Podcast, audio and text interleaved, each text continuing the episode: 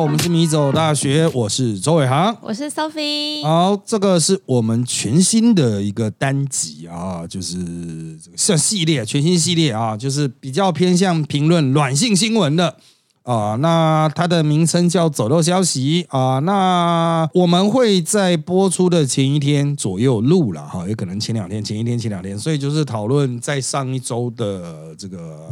挑个重点新闻吧，啊，或挑几个重点新闻啊，做比较深入的探讨啊，因为之前我们录太多存档了。哦，就造成这个有的集数播出都已经一个月之后，大家 会时空错乱哦，觉得说，哎，奇怪，你们怎么感觉在讲很久以前的事情呢？应该是说的，我们这集播出的时候，还有一些旧的存档没播完，就是之前很久以前、很久很久以前，我们真的很认真呢。对啊，就是录了非常多存档，让我们有之后也可以这个摆烂的机会。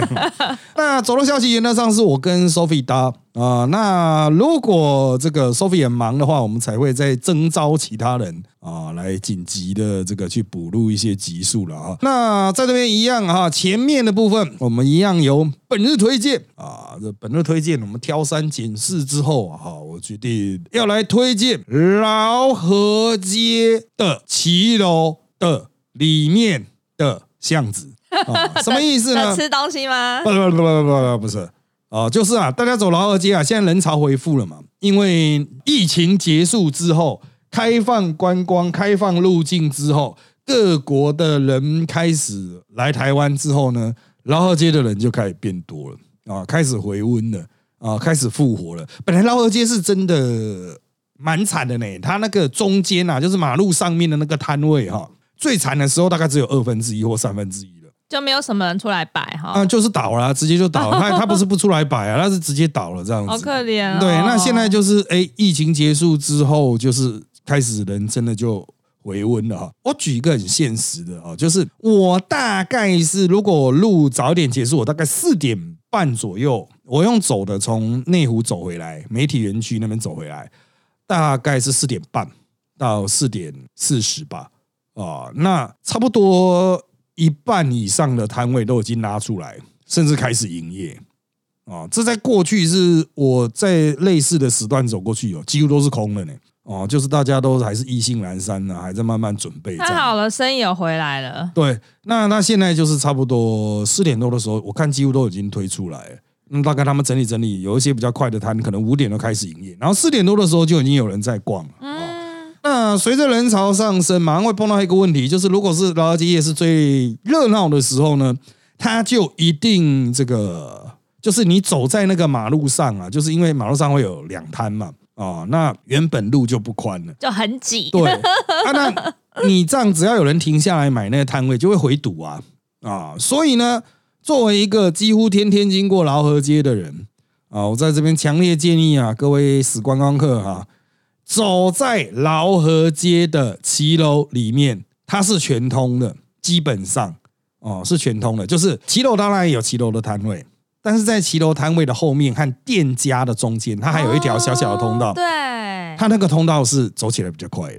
哦，对，哎，这样很多哎，很多夜市都是这样。对，但是很多夜市没有像劳河街这么通，它走一走啊，你就要岔出去再岔回来。但是劳河街大概从，比如说从这个比较靠。西边有的比较靠八德路、南京那边的那个路口，你从那边进去，大概前面几单还是卡着啦，骑楼没办法直接走，但是后面的就全部一路通哦，你就可以一路走骑楼，所以骑楼里面有就等于像是一个逃生空间一样，你就可以一直走走走走走走走，走到什么时候才会被堵住呢？通常是正在施工的这种地区哦，就是它可能有一些旧的房子拆掉再盖新的。那个地方它会围起来，使你被迫要走回主要道路上，否则都是通的哦。你可以从头通到尾。我印象中是这样，因为我两三点的，呃，应该不是两三点，一两点的时候，我就会出发去内湖软体园区嘛。那我在软去软体园区的路上呢，我就会就是啊，这个走劳尔街，超小径。对，有时候啦，有时候会走劳尔街，有时候会走其他，但是。啊，我去走的时候，其实我白天即使是白天完全没有人，我会尽量走里面这样子。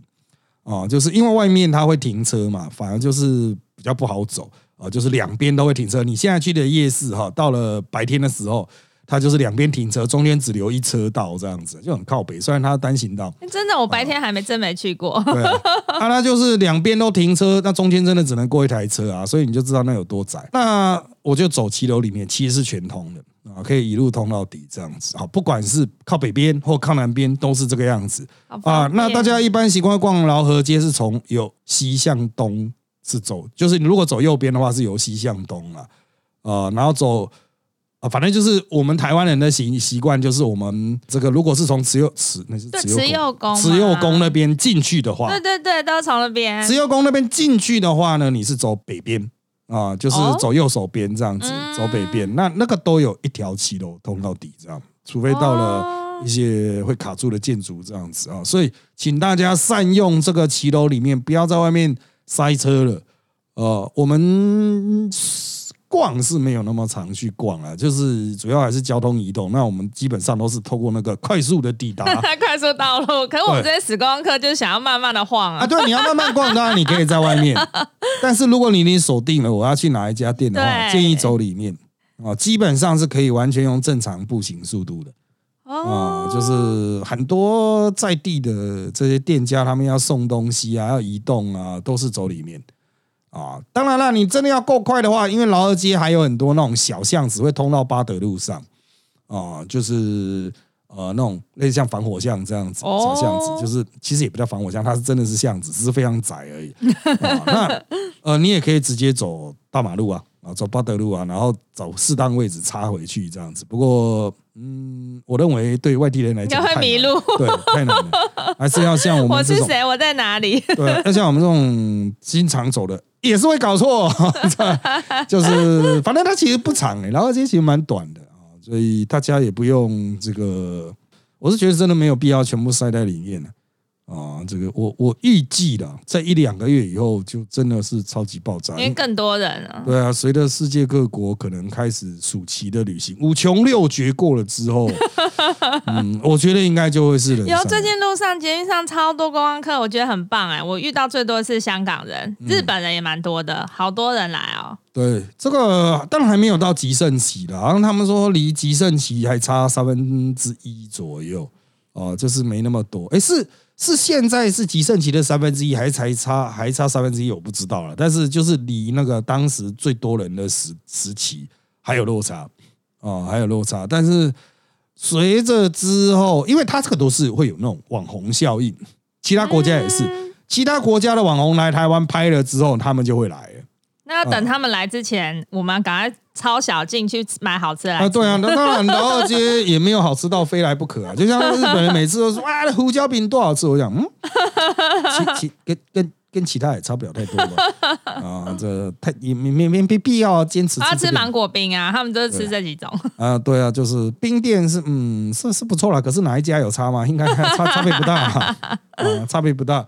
那这个是本日推荐啊，请大家尽量抄这个七楼里面的小路了哈，快速通关啊。好，那我们走到消息，我们一样还是要来聊新闻的部分啊。那我们今天挑选的新闻是上周引起大家讨论的啊，就是这个词曲创作者李坤城啊，就是过世了啊。那他当然对于这歌词曲文化哈、是有相当程度的贡献，不过他比较为人所知的呢，是他曾经有所谓的爷孙恋啊，他跟小四十岁的林静恩女士交往啊。那当时啊，十年前吧，哈，两人的这个事情闹得很大，因为这个林静恩当时未成年。啊，那两人不顾外界眼光了哈，那持续交往了十年啊，但是呢，却传出啊意外，因为也不是意外，因为他是癌症啊，因为也是拖了一段时间。那当然了哈，这个大家比较关注的是他们后来有没有结婚呢？啊，因为在未成年的时候，他家长是反对嘛哈。那后来林金恩是表示啊，他有结婚了啊，那现在正在处理他的后事等等啊，那看起来是有心理准备。哦，就是因为癌症其实就是都会拖蛮久的。对，那就是基本上它的整个病程的发展是比较可以预期的啦。哦，就是可能当然有些人查出来可能就已经三四期了啊、那那可能就会过去的比较快。但是我还是要强调啊，哈，就是呃，这个比起心血管疾病那种瞬间就挂掉的啊，就是那个冲击，癌症的冲击是可以被适度减缓的啊，所以大多数的家属啊，就算不能接受，也会有一些心理准备啊。那当然哈，这个讲到这个案子，大家比较关切的其实不是身体健康。我我当然有看到一些开始检讨说啊，他是因为好像肠胃道癌症吧？那我们应该去做什么检验啊？什么啊？这当然很重要。可是大家的关注焦点还是在爷孙恋啊。那就是事后有很多人就开始去，也不是说去吐槽或是批评当时批评他们的人啊。当时就很多人说啊，这个都是什么看衰这样子啊？就是。当时啊，我我要我要回去十年前的那种环境啊，因为十年前我已经在写最早的布洛格人渣文本了啊。那我记得我对这个案子没什么评论啊。那我不评论的理由大概是哈，因为我们做我当时人渣文本这个布洛格是非常纯的伦理学的评论啊，所以我必须要非常了解这个个案，我们才有办法评。啊！可是当时传出来的资讯太少了，嗯，大多数是八卦，就没办法评啊。这个是我们评论个案的时候一个很很大的限制了哈。那我只记得我不太喜欢李坤城这个人的态度。但是不是说他在爱情哦或交往上哦，是那种作为一种文化人呐、词曲创作者的那个创作者都会有一点那种，就有比较有价值一点吧，稍微啦，就是比较 gay 掰的那种感觉。我我因为他就是强啊，对对对，那那我们觉得这个人就太嚣张了嘛，讲话很呛哦，轻呛轻呛。对，我不太喜欢这个态度。可是啊，那个是个人的一种他想要的形象展现嘛，所以我们没有特别去批评说啊，干这个人看起来不太顺眼。我只记得我觉得他看起来。不太顺眼 啊，就觉得我觉得有必要这样子这么嚣张了哈。但是对于哈这种隔年纪差很多的交往哦，我本人是持平的看法哦，就是我不会认为说哦，我们这个就伦理学的角度啊，未成年人判断见识不足啊，所以这就一定会有什么道德上的问题什么样。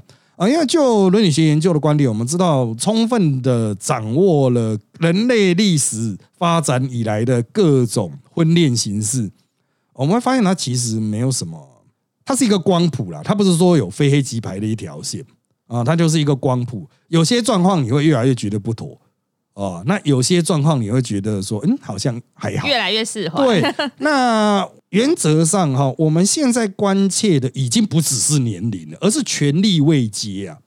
哦，大家比较会去批评的是权力未接，就像所谓的师生恋，师生恋一定有年纪差距啦，除非真的是啊，当然也有年纪没什么差距的 哦，很老的学生，很年轻的老师在职专班嘛，对对对对对，很老。哎，哦，讲到这个差题哦，就是我一开始大概是第二年吧，我教书的第二年。我教到的私立的进修部，苗栗的私立的进修部，有那种阿妈的学生呢，阿妈等级的学生。哇，他来聊天的吧？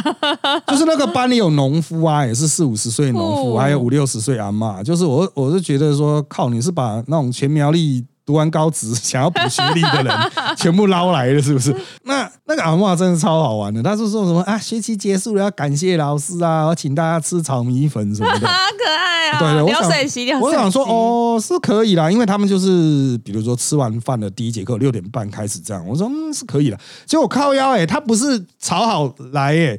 他是来教室外面吵，你知道吗？就流水席呀。他那开车载东西来，那边哐哐哐哐啊，这个这个特别传达一下哈，就是我不是说所有的人要谢师都是用这种方式啊，但是乡下人就是这样，这样很好玩啊，很棒，对，很有意思啊，就是让你体会不一样的大学生活。回来师生恋，师生恋会被人家批评，主要是权力位阶不对等，就是外界会质疑说你是不是利用成绩。哦，利用成绩来吸引对方、拉拢对方、压迫、逼迫对方，也是有会有一种仰慕的感觉吧？对于学生来讲，我们都会很仰慕老师啊。对，但是这个绝大多数人看其实不是权力位阶啊，就是我们专业分析叫权力位阶啊，就是他有没有负责打成绩呀？他有没有影响到他的升学呀？就是我们看的成绩位可是，一般人他都讲说，哎，师生恋年纪主要是差很多。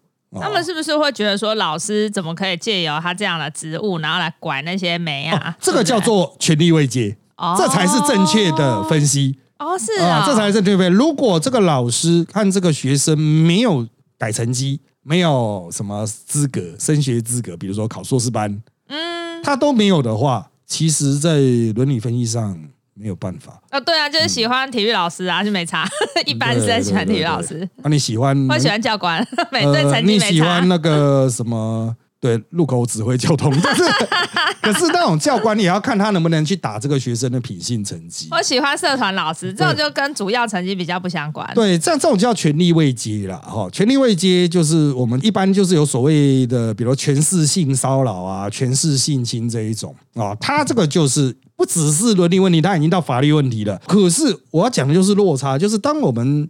专业者都在讲说，哦，重点是权力关系。那一般人的切入角度，永远都是年纪差很多哦，就是说，哦，他年纪差很多，差到多少岁，差到多少岁，没有考虑到所谓的这种是不是真的，其中有一些会严严重影响社会公益。为什么我们讲权力位阶影响很大？比如说，这个老师跟这个学生谈恋爱的话，他让这个学生比较高分。哦，这可能会影响到别人的奖学金啊，对，别人的入学机会，所以不是你们两个人的问题，不是说这个老师放福利给这个学生，嗯，啊，来换取他的，比如说啊情感啊，或是性上面的满足，不只是这样，重点是靠要其他，关我影响到我们了，对，关我屁事啊！你们谈恋爱关我屁事啊！影响到我的升学啊，我也影响到我的奖学金。这个就有社会公平正义的问题，它就会从个人的私事变成公众的事务啊，所以我要特别强调，权力未接就是会有这样子的问题。那老师，我平常对我看到这个新闻啊，对我来讲最大的亮点其实不是年龄差距，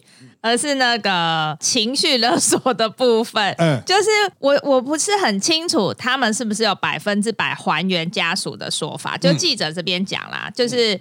李坤城过世之后，他们就再去访这个女生家，女生家的长辈就跟媒体放话，嗯，说当初就已经有警告交往啊，然后他现在就觉得说，反正当初就警告你们硬要在一起，那我就要跟这个孙女断绝关系，所以就知道是阿妈讲了，就是动不动就用断绝亲属关系来要挟对方，这样会让我们想到说，所以他们当初他在家里生活是不是？只要意见不合，人家就是说，那你给我滚出去，就是这样子。会不会这样子的阻力就成为誓死捍卫交往的权利，然后就有一种革命情感的助力啊？嗯嗯嗯嗯。我以前有个朋友啊，他很闪电的速度认识交往一个男生。嗯嗯。这男生我看过，觉得他就是正常人都很好。那他的加分项目就是他是他家是天龙国的隐藏版地主。嗯。他爸妈经营大家都耳熟能详的。国外的品牌哦，国外的品牌他们代理的，然后这个男生认识跟他才认识三天而已哦，就跟他求婚嘞，超酷。然后而且他还很有肩膀，直接带他见父母，然后就这样才不像说只是床上的情话要骗他。然后一般的剧情走向不都是说哦，男方的豪门妈妈会开始表面上好像假装很大气，其实开始闷闷说嗯。他家做什么的？嗯，呃，他这样子，你们认识够久吗？什么的，或者说，哎，这样他他要不要补个学历？挑三拣四的，结果不是哎，这个妈妈用祝福的态度，马上就说好啊，没问题，而且主动说，这样买房子，你们现在买要赶着结婚买房子，有点赶，那。我们就帮你租一个房子，而且是租在女生公司附近，让女生方面通勤。嗯，就走路就可以上班，超近。那女生也是在天龙国上班哦，所以她妈妈马上就直接租。就租了之后，他们以前是天天去对方家，去男生家或者去女生住的地方交往，这样晚上就改成是一起住，就住在一起就不一样。嗯嗯，距离美就咻就消失了，结果就很快分手了。嗯嗯，老师，那这样子这个妈妈的做法？算很厚黑吗？呃，这个我我不觉得算很厚黑，我认为哈，这个是应该是对情情感有相当认识的长辈哈，就是我觉得好厚黑，他好厉害哦，他不明说哎，他就是我就让你们住在一起啊，你们自然就会分开了。应该是说哈，这个其实。呃，我们当然这个爱情哲学应该陈俊宇老师比较擅长，但是我们在这个一般的这个，比如说情感哲学或一般伦理学里面，我们都会提到一点哈，就是跨度的差距。什么叫做跨度的差距呢？哎，这可以由一个我讲过很多次的故事来来提哈，就是我有一些朋友，他是男女交往了。应该从高中一路到博士班吧，都是同一对。然后呢，一结婚哈，好像一年内离婚。哎，很多人这样哎。一年内哦，交往十几年，一年内离婚。那他的理由很简单，就是他在交往的时候，他会觉得说，嗯，这个人算了啊，也许明天就不是男女朋友，那就还可以忍受。可是，一结婚之后，发现说，靠，要我还要再跟这个人三四十年，原来可以忍受就不能忍受啊！你会说，实际上你们两个人还是住在一起啊？可是那种认知上的跨度，本来你会觉得说啊，干明天他就去死啊，明天就怎样，明天就分手，那就算了。对，可是，一旦这个跨度增加到三十年，不可忍受。就像你隔壁在咚咚咚咚咚咚挖墙壁，你想说干他妈今天挖一挖就算了，对我忍耐你。那他妈他挖十年，你想干这个，我一定要搬走，不然我杀了他 啊！所以这个就是认知跨度。你会说，哎，发生的事实可能是一样的，我就一样的咚咚咚咚咚这样吵嘛啊！所以有些人当然就因此会主张了啊，就是啊，如果是要确定要交往、确定要结婚，那要不要先同居看看？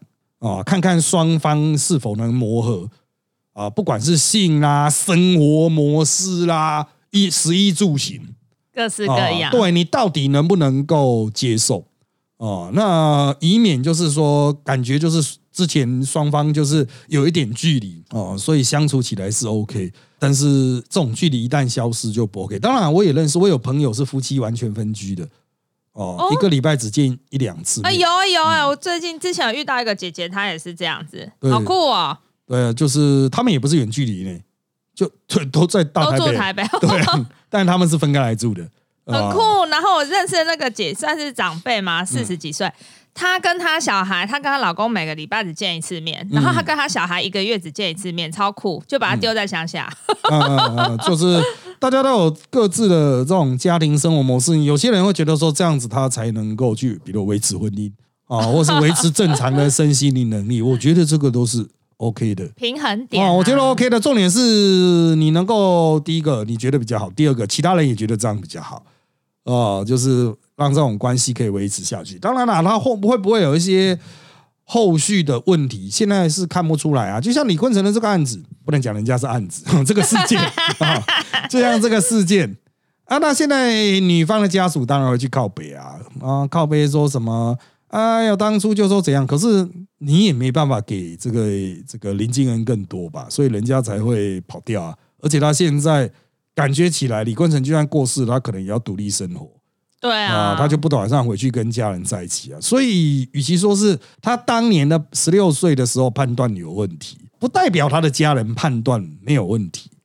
真的，对啊，他的家人的判断可能更早就有问题了。从这个小孩，从今天十岁、六岁的时候，搞不好这个家人对于家庭教育啦，对于家庭内的相处就有问题啊。因为我是。不想去提太专业理论啊，但是在伦理学里面认为，就是如果双方价值观有落差的时候，唯一解决的方式就是不断的沟通。沟通不是要取得共识，而是要保持互动。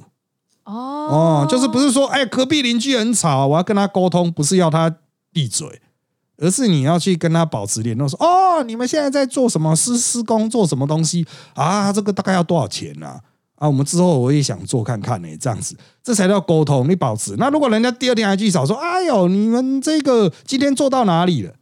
而不是直接说干你很吵哎，对，可不可以安静啊？啊，就是沟通不是要建立共识，也不是要把人拉过来，是保持接触。所以啊，在这个事件发生的十年来，林家人林敬恩的家人到底跟林敬恩是否有保持相当程度的接触？我觉得这才是重点。很多人就想说，哎，那个小孩子就等于丢掉了。对啊，用这种情乐的方式在拒绝。啊，那其实比如说，不管是阿公阿妈啊，这个阿公阿妈是不是也等于丢掉了？啊，就人家也把阿公阿妈丢掉了，到底是谁比较怕谁被丢掉？把阿公带到山上丢掉了，感觉。所以我认为啦，哈，这种问题，当然有些人就会说，哦呦，这个家家有本难念的经啦，有很多事情是外人。啊，不得而知的啦。可是就我掌握到了这些有限讯息来看，干那但这些人也没有在沟通啊。或许对林建仁来说，就他觉得只有李坤城会跟他沟通而已啊。有可能。对啊，就是李坤城，因为毕竟当然了，人家是文学创作者哈，那沟通能力、表达的技术哦，他很强哎，他的情书超强的。对，表达的技术是很厉害的。啊，但是不代表其他人就不需要努力去 upgrade 你的 表达能力，好不好？你不是哎，他就很厉害，啦，我输了，输了，输你个头啊！哦，就是这个世界上每个人擅长的事情各有各的。但是沟通是一个大家都要持续进行任务，因为我们不可能离群所居嘛。你今天不跟家人沟通，难道你要去跟 Seven Eleven 店员沟通吗？你会跟他沟通吗？你有办法叫他去补茶叶蛋吗？叫你滚呐！对啊，茶叶蛋没有了啊，赶快弄一弄好不好？啊，没有茶叶蛋，然后这个关东煮那已经泡到都黑色了。哎，真的，最近好多人我去 Seven 买东西，一直缠着店员不放，店员很想要叫下一位，他一直讲哎。啊，对对对，你就其实店员那个时候说啊，不好意思，下面你位。对，这个我啦，就是在这种比较。绝情的商业区正中，因为我要强调，我们这边是比较没那么温馨的地区啦。我们现在所在的点就是台北市的核心商业区嘛，大家的人际关系，比如店员呐，啊，或者是这种工作者啊，是一定会比其他地方要来的疏离，因为人真的太多了。而且大家很忙啊，快点快点！可是你还是可以察觉到，就是你会有一个所谓的善意沟通循环，店员会认识，还是到最后还是会认识你，保全还是最后还是会认识你。还有这个一些经常出现的，可能是同样都是上班族工作者，会大概都会知道，哎，彼此大概是哪一栋的这样子哦，就会也不是说到有一个照应的程度，但是就是如果真的对方有什么需求的话，我相信这些人都。哦，虽然不认识，但是因为经常看到你啊，或是呃知道你的存在，而不吝伸出援手啊，所以实际上沟通这种事情，不是单纯立即性的说哦，这个人跟我有关系，我才要沟通；这个人对我好，我才要跟他沟通啊。保持对世界的触角很重要。所以啊，这个当有些人去质疑说什么，哎呦，这种李坤城啊，就是刻意去骗当时的小朋友。其实我觉得李坤城如果现在六十六。十年前是五十六，五十六岁的人哈，对十六岁人，我是觉得应该会觉得很烦吧。啊，哎，他的每一任女朋友都还蛮小的。对啊，可是我就觉得，嗯，应该会很烦的。他有长乎常人的耐心。对对对，可能是非常的有耐心的啊。这他可能愿意投投注相当的沟通，因为认知落差真的有点大，年龄跨度一大。啊，就是对于社会上的一些人与人之间基本的互动的观点会有落差啦，所以我是觉得，嗯，也是蛮了不起的啊，他可以跟年纪这么小的人持续沟通那么久。啊，不会像我们动不动都想翻桌，北气啊！啊，这个事情都不会叫你北气吗？啊，二十几岁了，我们都经常想翻桌了。你刚讲十几岁，你刚才你要翻桌？对对对，啊，北气吗？啊，去加赛好没有了。哦，就是我们也是，现在真的跟我以前的师傅比起来，真的是好很多。呃，我当年在我师傅在带我的时候，看跟我年纪差不多大，现在年纪差不多大。啊，那他们的师傅在带他们的时候，又是更残酷的教育，对，所以我们一代一代，每一代代代都在修正了哈。不过还是要拉回来，这个年龄差很大的这种情感交流，其实重点就是在于哈，就是呃，如果你要进行伦理分析，你要批评他是非对错的话，就是他里面有没有权利关系？那你要说啊，那个花言巧语呢？哦，有些人就讲话花言巧语，花言巧语不是道德错误呢？它也是一种技能嘛？它就是一个技巧而已嘛，所以我们不会说花言巧语是什么啊。那可是他就是年纪很大，社会经验很多，所以骗年轻人啊。年轻人有社会经验很多啊，十几岁都出来闯荡啊。我也认识很多五六十岁阿伯，笨的跟猪一样，低能儿一堆。所以我就想到这个案子，那个女生其实她还蛮能忍耐老老老公的。嗯，对，就是我是觉得双方都有厉害的地方啊。啊，就是李坤城，他能够跟小年纪小这么多的人去用年轻人的语言跟他沟通。那林敬恩也有某种程度上，他有比较成熟的心灵，可以去十六岁的时候就可以成熟的心灵去体会一个五十几岁应该算老人了，快要走不动的老人。对他可以去体会这个老人的这种。就是什么看电影，看电影会睡着啊，这种 体力不支。我个人认为，就是双方都有一些特质是使得双方能够接上线的。所以年纪哈，真的不是实质差距。年纪通常会带来差距，就是因为生所处的时成长时代不同，而造成个人的 narrative，就是个人的叙事啊，你个人的故事会差异蛮大，没有什么共同生活经验嘛。啊，那当然这个外界比较。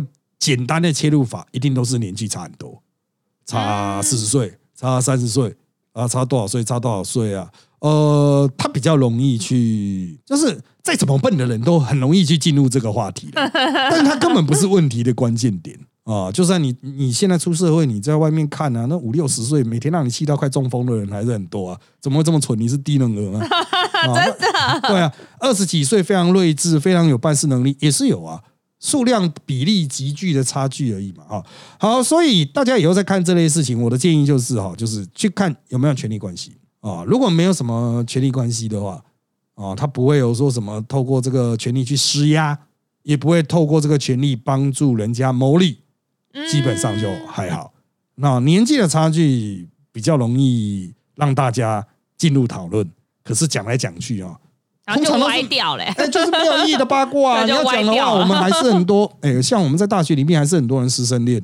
然后结婚哦，超多啊！那这种师生恋结婚的，一代老师，你读个硕博士班，加起来是十年了，至少差十岁起跳啊！所以我是觉得，呃，我们都已经看得很习惯了啊！我是觉得啦，与李坤城和林静恩的这对相比哦，大学的师生恋有些真的跟成绩相关呢。哦，真的对，只是人家大家就是大学就是一个很腐败的体系嘛。啊，所以很多人都睁一只眼闭一只眼就算了啊。可是确实是有一些成绩，我们会觉得说干啊这样成绩嘞啊，或者靠腰诶啊这样硕博士班考试嘞哦，对，硕博士班要面试，公平，对对对，这就有公平性的问题。可是很多人就睁一只眼闭一只眼，那你就给我关心啊，你就我就我就为什么不管他了？这种东西真的是蛮多的啊。这个奉献世界上的大家啊，这种。如果涉及社会公平正义啊，就不是他们两个的事情了啊。那大家还是应该对于这种涉及社会公平正义的事情持比较相对严苛的标准。那好的，那因为时间关系，我们这集内容就差不多到这边喽。请追踪我们米走大学脸书粉丝团与 YouTube 频道，掌握我们的最新状况。也请在各大 Podcast 平台给我们五星好评。谢谢各位的收听，那就在这边跟大家说拜拜，拜拜。